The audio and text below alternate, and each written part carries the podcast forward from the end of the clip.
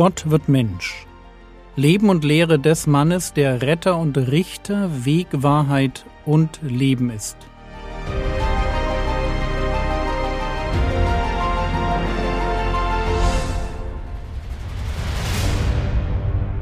Episode 99 Alles ist von Gott gegeben.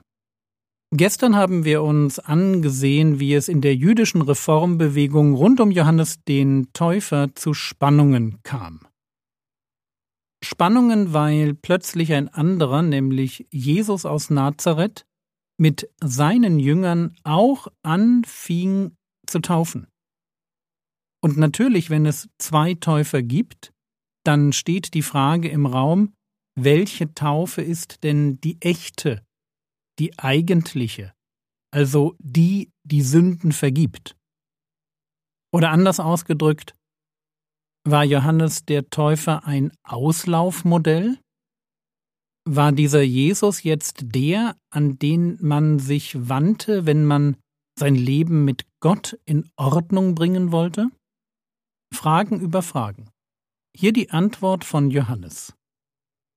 Johannes 3, Vers 27. Johannes antwortete und sprach, ein Mensch kann nichts empfangen, auch nicht eins, es sei ihm denn aus dem Himmel gegeben.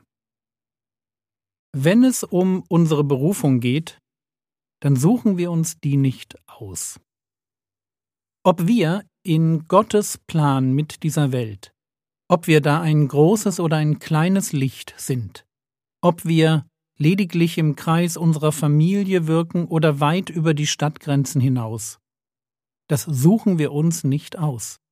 Ob unser Dienst ein kurzer Moment ist, so wie bei Esther, die im richtigen Moment alles auf eine Karte setzt, um ihr Volk zu retten, oder ob wir ein Leben lang zur Buße aufrufen wie ein Jeremia, das suchen wir uns nicht aus ob wir Begabungen in uns tragen, die uns in den Augen der Geschwister herausstechen lassen, oder eher engagierte Normalos sind. Das suchen wir uns alles nicht aus. Ein Mensch kann nichts empfangen, auch nicht eins, es sei ihm denn aus dem Himmel gegeben. Gott gibt uns, wer und was wir sind. Es ist wichtig, dass wir das verstehen. Unser Leben und unsere Berufung wird uns gegeben. Wir können sie nur annehmen. Und natürlich ist es superklug, wenn wir genau das tun. Aber genau das, unser Leben, unsere Berufung annehmen, ist auch super entspannend. Ich bin dann nämlich nicht dafür verantwortlich, mir ein Ziel zu suchen und auf dieses Ziel hinzuleben. Mein Eindruck ist, dass viel zu viele Menschen sich viel zu viel Druck im Leben machen, um Ziele zu erreichen, die sie sich selbst stecken, die aber überhaupt nicht Teil ihrer Berufung sind. Die Bibel ist da viel nüchterner. Sie weiß, dass es im Leben nicht darum geht, dass ich erfolgreich bin.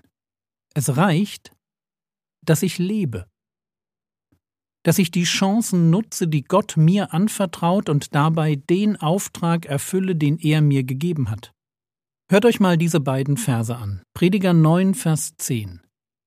Alles, was deine Hand zu tun findet, das tu in deiner Kraft.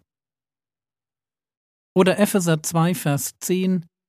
Denn wir sind sein Gebilde in Christus Jesus geschaffen zu guten Werken, die Gott vorher bereitet hat, damit wir in ihnen wandeln sollen. Merkt ihr, wie hier steht, dass wir Dinge nur tun sollen in der Kraft, die wir haben, und dass alle guten Werke von Gott vorher bereitet sind? Wir leben in einer Zeit, in der es viel um Visionen, Ziele und Lebensorganisation geht. Und da ist bestimmt auch manches Gute dran. Aber lasst uns trotzdem vorsichtig sein, dass sich nicht der falsche Eindruck einschleicht, Gott wäre nicht mit uns zufrieden, wenn wir einfach das Leben führen, das er uns gibt. Natürlich ist Gott gegen Faulheit. Ja, und ein in Dummheit verplempertes Leben, das vor nichtigen Vergnügungen und sündigen Entscheidungen nur so strotzt, ist auch falsch, logisch. Aber es reicht, dass wir leben. Wir müssen unserem Leben nicht eine Extraportion Erfolg oder Bedeutung abpressen. Nochmal Johannes, ein Mensch kann nichts empfangen, auch nicht eins, es sei ihm denn aus dem Himmel gegeben. Was Gott uns nicht gegeben hat, das ist nicht nötig. Gott wird dir geben, was du brauchst, um den Auftrag zu erfüllen, den er für dich hat. Ja, mach die Augen auf, sei mutig und nutze die Gelegenheiten, die Gott dir gibt. Und mehr ist dann auch nicht nötig. Und wenn du das nicht glauben kannst, dann lern bitte diesen Vers auswendig. Prediger Kapitel 9, Vers 7. Geh hin, iss dein Brot mit Freude und trink deinen Wein mit frohem Herzen, denn längst hat Gott Wohlgefallen an deinem Tun. Was für ein schöner Zuspruch. Einfach nur leben und Gott die Führung meines Lebens überlassen. Johannes hatte das irgendwie verstanden. Er wusste, dass sein Job erledigt war und das war ihm genug. Er hatte kein Problem damit, einfach nur er selbst zu sein. Johannes 3, Vers 28 Ihr selbst gebt mir Zeugnis, dass ich sagte, ich bin nicht der Christus, sondern ich bin vor ihm hergesandt. Vor dem Christus hergesandt. Das war seine Berufung ein Volk vorbereiten auf die Ankunft des Messias. Das war sein Job. Buße predigen und die taufen, die Buße tun wollten, um mit Gott neu anzufangen. Das war sein Leben, aber nicht mehr. Für Johannes den Täufer war klar, irgendwann ist mein Job erledigt. Und dann werde ich, und das sagt der größte Prophet des alten Bundes, dann werde ich überflüssig. Und er bringt diesen Gedanken in einem schönen Bild zum Ausdruck. Johannes 3, Vers 29. Der die Braut hat, und das ist der Messias und die Braut ist die Gemeinde. Der die Braut hat, ist der Bräutigam. Der Freund des Bräutigams, also Johannes. Der Freund des Bräutigams aber, der dasteht und ihn hört, ist hocherfreut über die Stimme des Bräutigams diese meine Freude nun ist erfüllt. Schönes Bild, oder? Wenn Johannes sich vergleicht, dann denkt er an eine Hochzeit. Jesus ist der Bräutigam, er selbst ist der Freund des Bräutigams. Was ist die Aufgabe eines Freundes bei der Hochzeit? Er soll sich mitfreuen, mehr nicht. Der Freund ist nicht wichtig. Wichtig sind der Bräutigam und die Braut. Selbst wenn der Freund die beiden zusammengebracht haben sollte, spielt er während der Hochzeit nur eine Nebenrolle. Wichtig ist der Bräutigam. In Wirklichkeit natürlich auch die Braut, aber Johannes engt hier das Bild bewusst auf den Bräutigam, auf Jesus ein. Und deshalb, weil er weiß, wozu er da ist, dass er gekommen ist, Menschen auf die Ankunft des Messias vorzubereiten. Deshalb hat er überhaupt kein Problem damit, wenn der Messias mit dem Taufen anfängt, wenn mehr Leute zu ihm gehen, wenn Leute sich vielleicht die Frage stellen, welche Taufe richtiger oder effektiver ist, die von Johannes oder die von diesem Newcomer, Jesus, von dem Johannes gesagt hat, dass er mit Heiligem Geist taufen würde und dass er der Sohn Gottes wäre.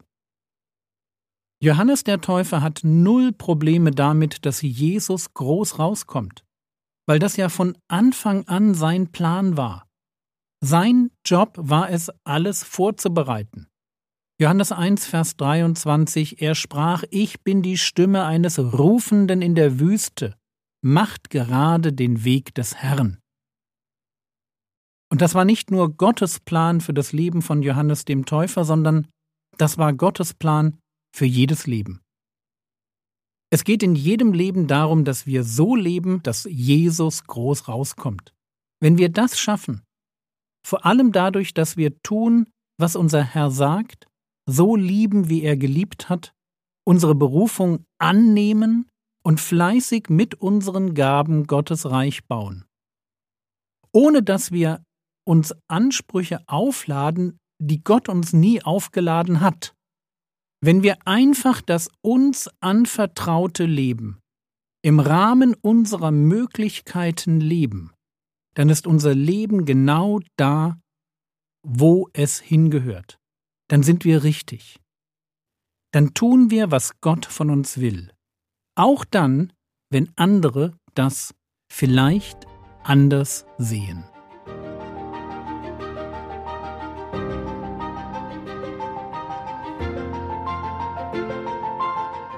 Was könntest du jetzt tun? Du könntest dich fragen, ob du schon das Leben angenommen hast, das Gott dir anvertraut hat. In seinen Grenzen und mit seinen Chancen. Das war's für heute. Wenn dir die Verteidigung des Glaubens am Herzen liegt, dir aber manchmal die Argumente fehlen, dann schau doch mal auf dem neuen YouTube-Kanal Frogwords Apologetik vorbei. Meine Frau hat dort eine Sammlung von apologetischen Videos zusammengestellt. Der Herr segne dich, erfahre seine Gnade und lebe in seinem Frieden. Amen.